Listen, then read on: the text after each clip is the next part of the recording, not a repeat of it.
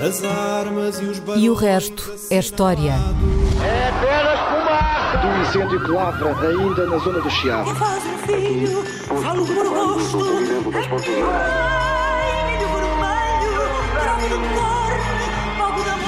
Quer transformar este país numa ditadura. Não, não. Com João Miguel Tavares e Rui Ramos.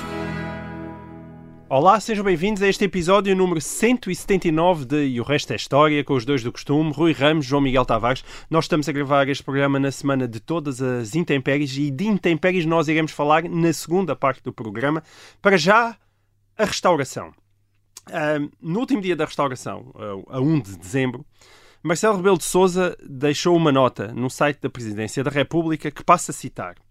Ao lembrar tantos portugueses de tantas origens que se envolveram no movimento revolucionário, o Presidente da República quer lembrar também os portugueses de etnia cigana que, como reconheceu então o próprio rei Dom João IV, deram a vida pela nossa independência nacional.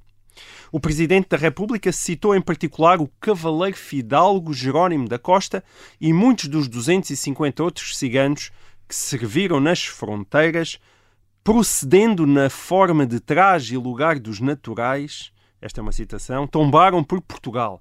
Portugal lembra-os, escreve Marcelo, presta-lhes homenagem e exprime a sua gratidão. Este dever de memória é de alimentar justiça e rompe com tanto esquecimento e discriminação de que os ciganos têm, infelizmente, sido alvo no nosso país. Na sequência desta nota, que deu origem a vários artigos nos jornais, alguns ouvintes, vários, três, quatro ouvintes do resto da história, pediram-nos que aprofundássemos o episódio referido pelo Presidente da República, como foi o caso de Rufino Silva, Carlos Martins ou de António Marques. Eu cito a pergunta uh, do António Marques, todas elas são muito parecidas. A pergunta é: é verdadeira a participação da etnia cigana na Guerra da Restauração? de forma a merecer a menção, uh, feita pelo, a menção feita pelo Presidente da República?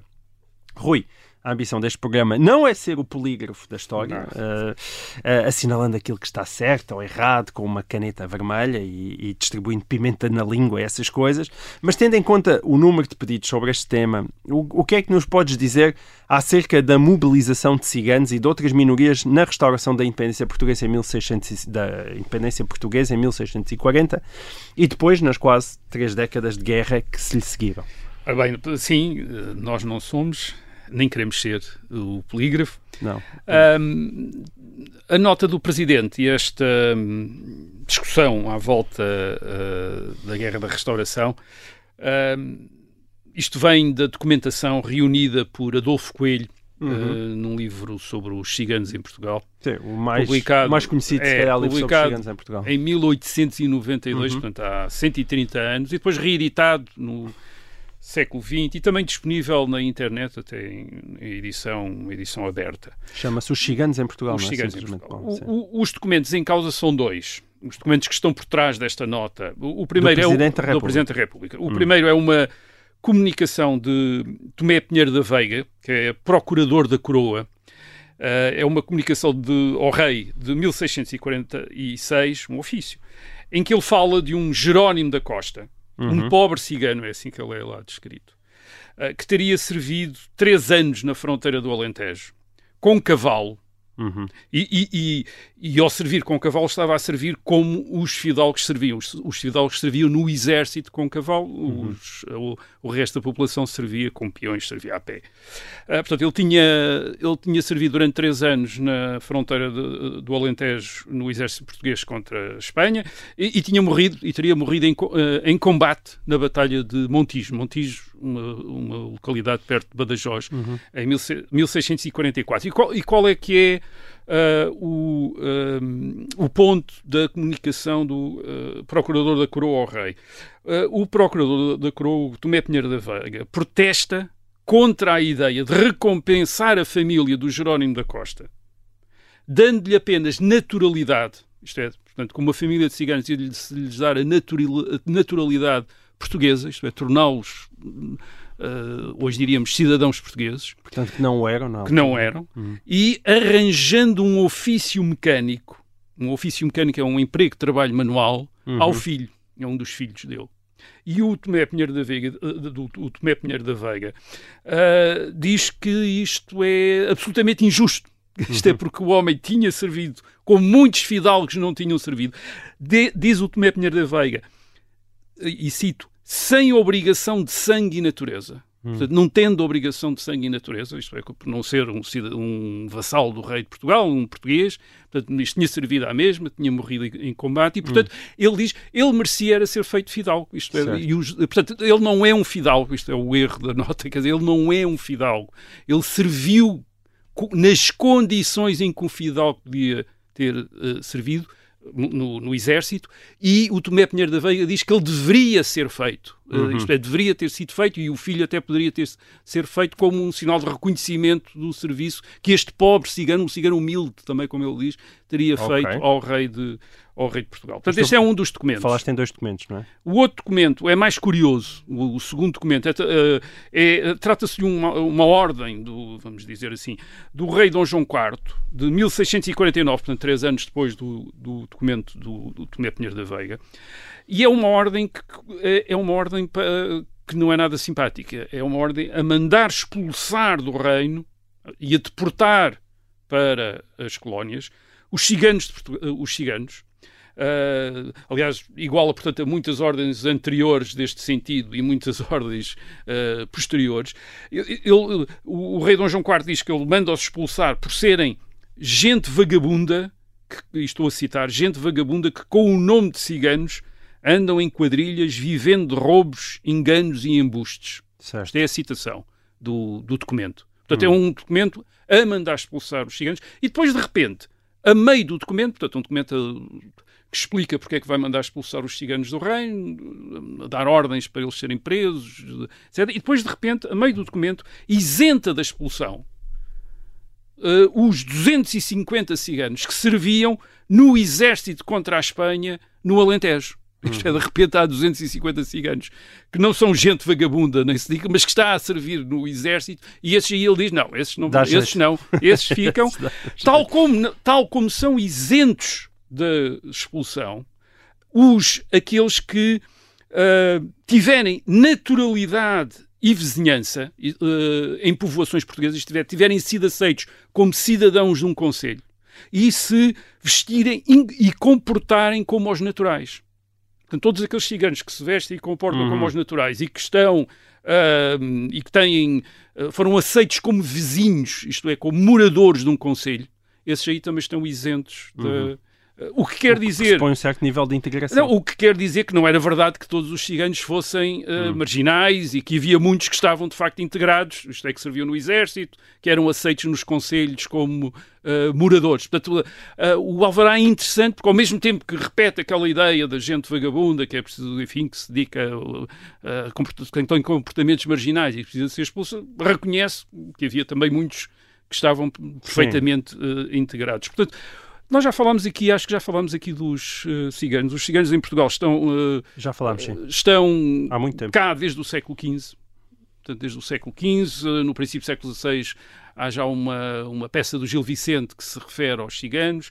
E desde cedo, isto é, quase desde cedo, isto é, desde o princípio, que o seu modo de vida causou problemas. Hum. Por serem nómadas, uh, por não terem os costumes do país, isto é, eles vieram de fora, Portanto, há, uma, há a percepção que eles vieram, não só que têm um, que têm um modo de vida diferente ou, ou, ou, é estranhado pelos moradores, mas pelos, pelos uh, moradores do país, mas vêm de fora e, e vêm de fora e têm uh, falam uh, o português, ou, quando não falam castelhano, falam o português de uma maneira diferente, têm um traje diferente, vestem-se de uma maneira diferente, isso às vezes é referido nos vários uh, documentos e, portanto, há uma quantidade enorme de leis e de proclamações, século XVI, hum. século XVII e no princípio do século XVIII, salvo erro, uh, a expulsar e a mandar expulsar do reino os ciganos por causa de queixas que havia contra eles. Mas também, desde cedo, que aparece ciganos que são vizinhos, isto é, moradores uh, aceitos dos conselhos,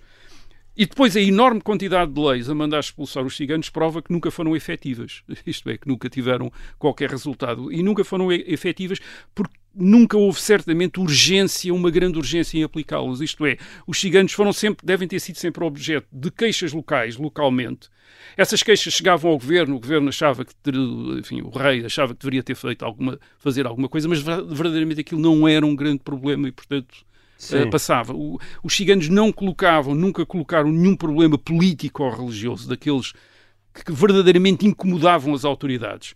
Uh, um sinal disso, por exemplo, uh, o Adolfo Coelho nota isso, é que não parecem ter sido incomodados pela Inquisição, nem em Portugal nem em Espanha. Isto é curioso, porque os, os ciganos são, muito, são muitas vezes acusados de feitiçaria.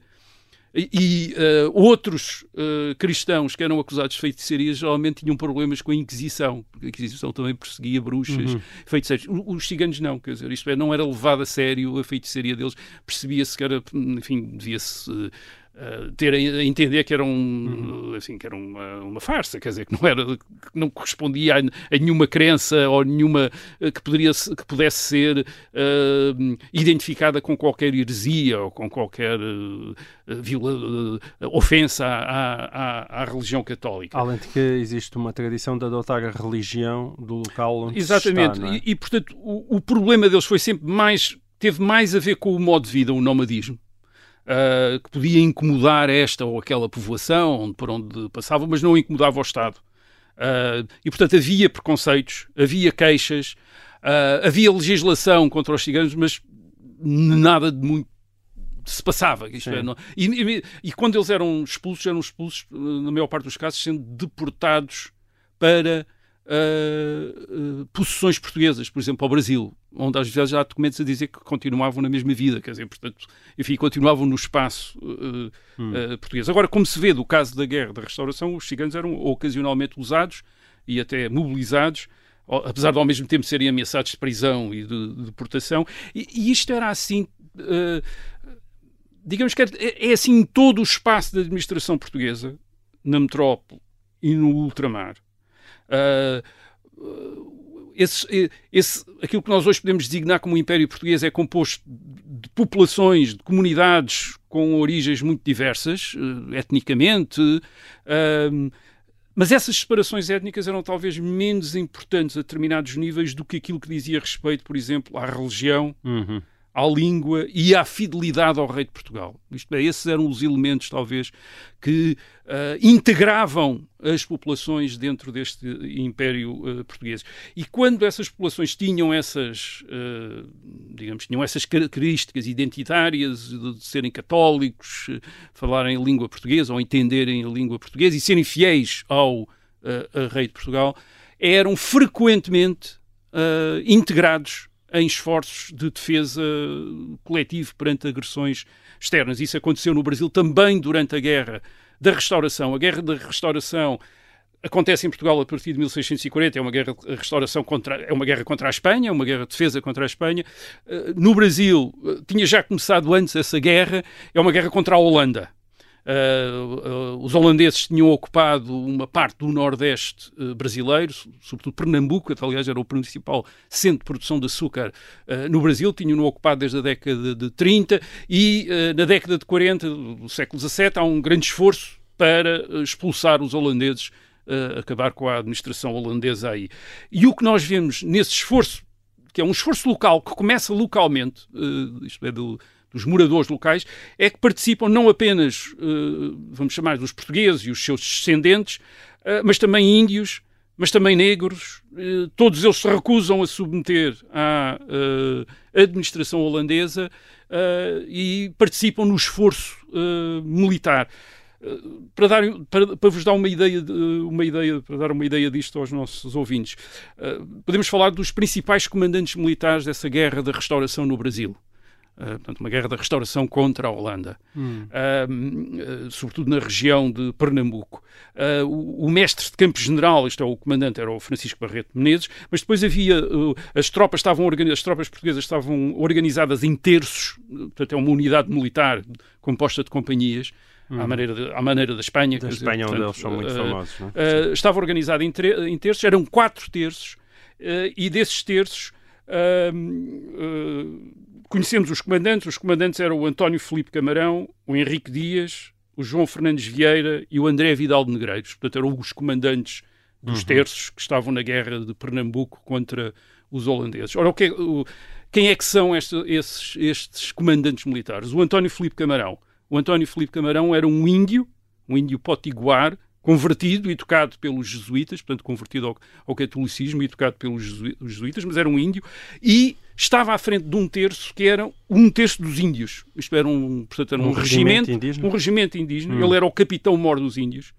Uh, e por causa dos seus serviços, ele participou, por exemplo, na Batalha dos Guararapes, em 1648, que é uma das principais batalhas contra os holandeses. Ele é feito, o António Filipe Camarão, é feito cavaleiro da Ordem de Cristo e uh, recebeu o direito de usar dom, isto é, dom, portanto, passou a ser Dom António Filipe Camarão, quer dizer, portanto, hum. uh, elevado a, uh, com um tratamento de fidalgo, de, de nobre, um índio. Aliás, hum. o Camarão era uma tradução do nome que ele tinha como índio, que aparentemente era Camarão e, portanto, em português ficou Camarão.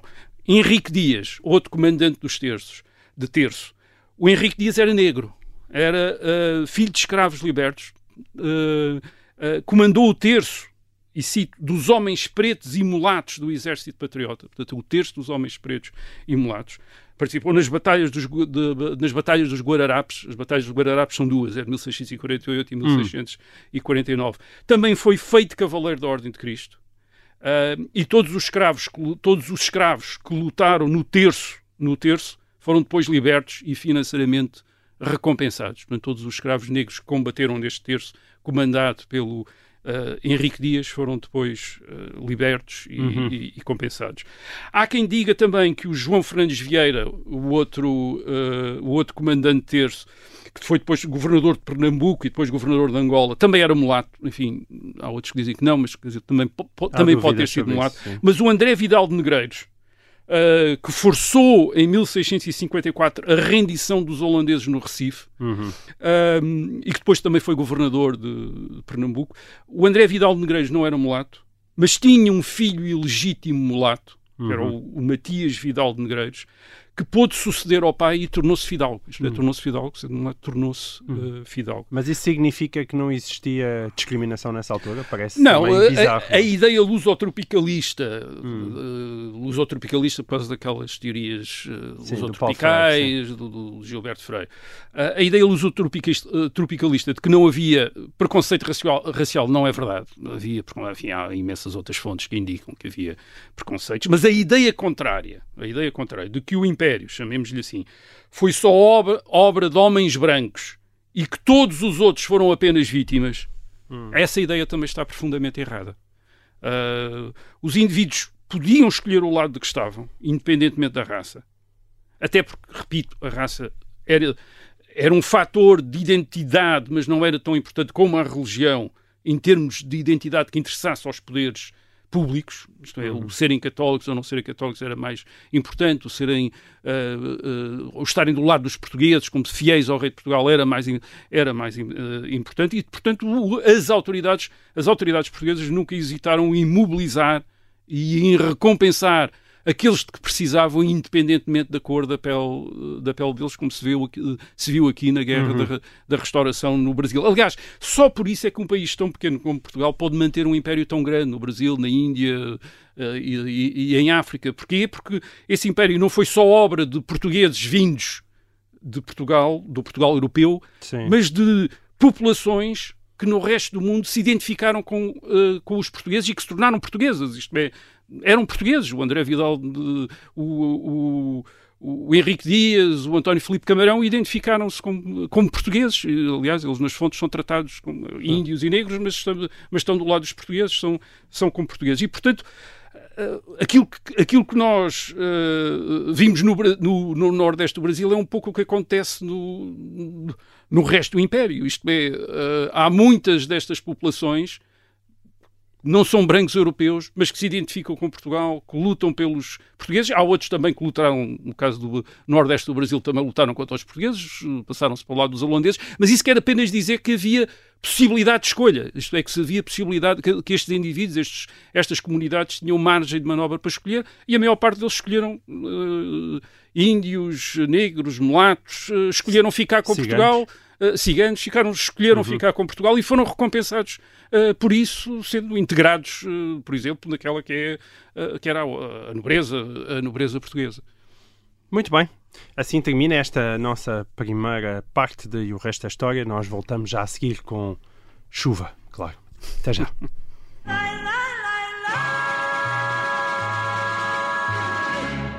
Olá, sejam bem-vindos então de volta a esta segunda parte de E o Resto é História. Uh, nós já perdi uh, a conta às semanas em que chove, chove, chove muito. Choveu muito na semana passada, choveu imenso esta semana uh, e em várias zonas de Portugal, mas também em particular em Lisboa e, e arredores ficaram inundados depois de grandes chuvadas coisa que qualquer pessoa da nossa idade, Rui, de facto já viu muitas vezes. Muitas vezes. Uh, mas houve um ano em que essas inundações atingiram proporções particularmente trágicas no Vale do Tejo, sendo que a dimensão dessa tragédia ainda hoje está envolta em algum mistério, dado viver-se na altura em ditadura e a censura também ter feito o seu trabalho e ter atuado.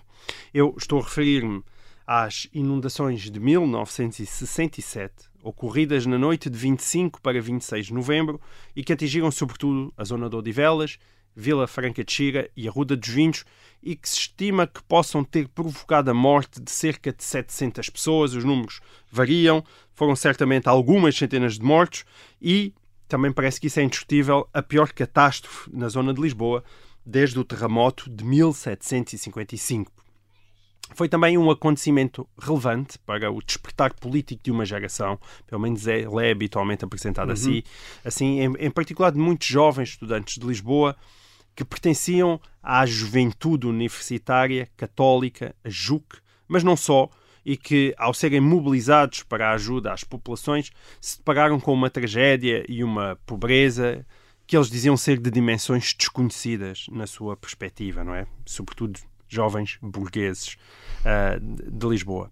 Rui, mais do que falar das cheias de 1967 ou das alterações climáticas, o que eu gostava de saber era mesmo isto foi um momento, essas cheias de 67, foi um momento que abalou profundamente o Estado Novo e que marcou realmente politicamente uma, uma geração ou há algum exagero nisso?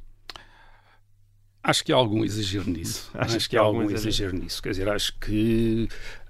Hum, acho, por um lado, temos um, um, movimento de distanciamento em relação ao, à ditadura salazarista em, em uh, nas classes médias, nessas classes médias católica, uhum. que já vinha atrás uh, e que provavelmente terá sido, sobretudo, marcado uh, por aquilo que se passa a seguir, o maio de 68 em França, isto é, 1968, a uhum. agitação estudantil posterior. Isto, isto, sem, isto, isto não quer dizer que não haja pessoas, isto é como aqueles que participaram uh, na ajuda às vítimas das cheias em novembro de 1967 que não tenham sido diretamente uh, afetadas uh, por, esse, por essa experiência.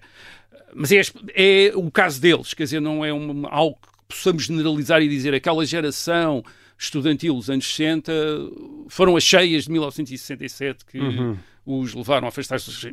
Não é o caso. Do regime, não é? Não é, não, de todo, não é o caso. Quer dizer, a um regime que começou muito católico, como todos nós sabemos, Pronto, e, mas que com o correr do tempo, só para enquadrar, tinha... porque eu acho que isso também é, é já, com o correr do tempo já vamos, começou a haver um afastamento da juventude é, já, já, eh, já, já falarei disso. Uh, portanto, não não, é, não foram as cheias em si que fizeram, que provocaram esse, eh, esse distanciamento. Um sinal disso, no, o Franco Nogueira, que foi ministro dos Negócios Estrangeiros de Salazar na década de 60, e depois escreveu uma biografia de Salazar em seis volumes, uh, nos anos, entre os anos 70 e os anos 80 do século XX, uhum. uh, e o sexto volume, no sexto volume, ele dedica às cheias seis linhas tem seis linhas sobre as cheias, diz que foram um desastre enorme, que provocaram, ele fala em 500 mortos, uhum. diz lá que foram 500 mortos, mas depois diz assim, uh, e uh, aquilo que representaram, sobretudo para o governo, é, foi um certo alívio nas pressões internacionais. Portugal estava sob pressão internacional por causa, por causa das guerras em África uhum. e as cheias, o drama em Lisboa, levou a que muitos dos governos estrangeiros que andavam a protestar e a, a, a queixar-se eh, por causa da política portuguesa em África, de repente pararam isso e mostraram uhum. a sua solidariedade eh, com Portugal e, portanto, até foi um certo uh, alívio. cá dentro, a imprensa fez manchetes dramáticas no dia 26, por exemplo, falava-se já em 200 mortos. Portanto, uhum. assim, sim, a censura atuou, mas não era possível esconder a, a magnitude do, da tragédia. Uh, Uh, foi certamente, como disseste, o maior desastre em Lisboa e em redores desde o terremoto de 1755. Atingiu uma Lisboa que estava em expansão e em expansão uh, frágil, precária. havia tinham-se começado a formar nos anos, nos anos 50, nos anos 60, os chamados bairros da Lata, e foram estes alguns destes bairros, bairros de casas de madeira, uhum. etc., que foram atingidos, por exemplo, há um caso, a imprensa cita isso, o caso do bairro da Urmeira, eh, na Pontinha, que pura e simplesmente desapareceu. Isto é, portanto, havia ali um, bairro de casas de madeira, ou, um bairro de casas de madeira, com muita gente, etc. E tudo isso desapareceu. Isto é, no dia seguinte não, não, não, não estava lá nada. Quer dizer, desapareceu a casa, as pessoas. Foi tudo. Por isso é que é muito difícil contabilizar uh, os mortos, mortos. O, o, número de mortos. Portanto, é uma coisa terrível. O que é, quer dizer, a, portanto, a, a, a censura, uh, o que é que a censura fez? A censura poderá ter, num caso ou noutro, atenuado uh, coisas, mas, sobretudo, o que a censura fez foi impedir os debates e os comentários que, numa democracia, com certeza, teria havido uh, depois de uma tragédia Sim. destas. Isto é, porque é que aquelas populações estavam ali, é? quais Sim. são os responsáveis, quer dizer, isso aí é que... Atribui culpas. Não? É? Atribui culpas. Tem má fama, mas que é uma coisa é, muito importante. Exatamente, exatamente. Quer dizer, e isso é que a censura, quer dizer, é. isso, isso é que não... Dizer, a censura aí provavelmente nem deve ter chegado a atuar, porque as pessoas já... Quem escrevia nos jornais, na imprensa, já fazia autocensura, isto é, já previa que aquilo não, não iria ser publicado. A uhum. censura, uhum. sobretudo, iria para coisas, para alguns detalhes, pormenores que podiam ser menos... Uh, interessantes para, uh, enfim, deixar o regime uma pior luz. Quer dizer, o resto das pessoas já sabiam que não podiam escrever um editorial a dizer o, o governo da cidade ou o governo do país não tomou as devidas precauções, etc. Isso já estava fora de causa. O, o pior dos regimes de censura não, como, como, é costume dizer, não é a censura, é a autocensura. Isto é, as pessoas já saberem que nem podem dizer determinadas coisas e nem sequer o Sim. tentarem uh, dizer. Um, agora, portanto, não quer dizer que não houvesse caso de pessoas que perante esta tragédia não tivessem ficado com dúvidas sobre a situação em Portugal. Uh, e, portanto, com alguns católicos da, da juventude universitária católica que pudessem nesta, ter ajudado as vítimas uhum. dessas cheias e, e, de repente tivessem digamos, confrontado diretamente com a, a, pobreza de populações que viviam na área, na área da Grande Lisboa. Agora, esse afastamento não, não tinha começado com as cheias e, e, e provavelmente o afastamento dos católicos. o afastamento dos católicos em relação ao regime uhum. uh, é um afastamento que é fundamental uh, porque os católicos e a Igreja Católica tinham sido uma das grandes bases de apoio da ditadura de Salazar. Salazar tinha sido um tinha começado a sua vida política como um dirigente católico uhum. nos anos 20 Uh, o Salazar manteve a separação da Igreja e do Estado, mas deu aos católicos, não só a, a, a, aos católicos, isto é, à Igreja, às, às associações católicas, aos fiéis, proteção contra a intolerância e contra as perseguições de que eles tinham sido vítimas durante a ditadura do Partido Republicano, a chamada Primeira República, antes de 1926. E, portanto, uh, uh, durante anos, durante décadas, eles viram Salazar não apenas como um dos deles, mas como alguém que os tinha resgatado daquelas das perseguições que tinham sido vítima, de que tinham sido vítimas uhum. até 1926. Uh, perseguições, restrições, toda a espécie, etc. Mesmo nos anos 1940, 1950, Salazar, a ditadura salazarista também terá parecido a muitos católicos uma espécie de garantia contra uma ameaça de uma revolução comunista. E repare-se que nesta altura é uma altura em que há imensas notícias, na imprensa portuguesa então uh, carregava nas tintas. Carregava nisso, das perseguições que os comunistas organizaram contra os católicos, sobretudo na Polónia Sim. e na Hungria, que eram países católicos ocupados pela União Soviética, onde foram impostas ditaduras comunistas, e ditaduras comunistas que, aliás, no caso da Hungria, o, o cardeal uh, esteve uh, detido, depois esteve refugiado durante anos e anos numa embaixada, portanto, isso era tudo noticiado, o, o martírio dos católicos uhum. na, nos, nas, no, nos países sob domínio comunista, portanto, e Salazar deve ter parecido bem alguém que nos protege de, em Portugal, poder vir a acontecer uh, uma coisa destas. Agora, houve sempre católicos com dúvidas em relação à ditadura. Uhum. Não foi preciso as cheias. E nos anos 60, essas dúvidas aumentaram uh, com incidentes como tinha acontecido em 1958 com o Bispo do Porto. O Bispo do Porto tinha escrito uma carta a Salazar, lamentando também o estado do país, a falta de liberdade, etc. Tinha sido obrigado a sair do país um bispo, quer dizer, um bispo importante, uhum. uh, uh, uh, e depois, sobretudo, teve a ver com a evolução do próprio catolicismo com o Vaticano II, com o Concílio Vaticano II na década de 60, e cada vez mais, e esse é o, o ponto mais importante, com as divergências entre o Vaticano e o governo português acerca das colónias portuguesas, acerca do caso de Goa, na Índia, acerca de, das colónias africanas, onde nitidamente o Vaticano e instâncias da Igreja Católica Internacional, digamos assim, começaram a sentir que não deviam arriscar a causa católica identificando-a com a presença portuguesa em África. Isto é, o governo português dava sempre a entender que a sua presença em África era uma garantia para o catolicismo. E uh, no Vaticano começou-se a, a, sentir que não era nada isso e que até podia ser o contrário. Isto é, uma identificação do catolicismo com uh, uh, aquilo que internacionalmente se chamava o colonialismo português poderia uh, Uh, digamos, ser mau para, os, uh, para a causa católica em África. Hum. Essa tensão. O verdadeiro, diga-se, depois da descolonização, não, no sentido em que hoje em dia a África é um grande pulmão da, da Igreja Católica. Exatamente, isto é, isto é provou-se que havia uma Exatamente. vantagem em, em, em, é, nesse afastamento em divergir do... e havia ordens, ordens de, religiosas que já estavam nitidamente contra, uh, contra os portugueses, quer dizer, uhum. bastante contra os portugueses, isto é contra as autoridades portuguesas, por exemplo, em Moçambique, e, e essa essa tensão, por exemplo, foi notória nesse ano de 1967, o ano das cheias. Foi notória em maio, uhum. quando Paulo VI visitou Fátima. E foi notório uh, que não, as coisas não estavam bem entre o, entre o governo português e, e o, Vaticano. Vaticano. Três anos depois, em 1970, o Papa vai, o Paulo VI vai receber, aliás, o, os líderes dos partidos independentistas uh, nas províncias ultramarinas portuguesas, portanto, recebe-os, há fotografias disso, e, portanto, isso é uma, uh, digamos, é um, uma coisa terrível para o governo português, porque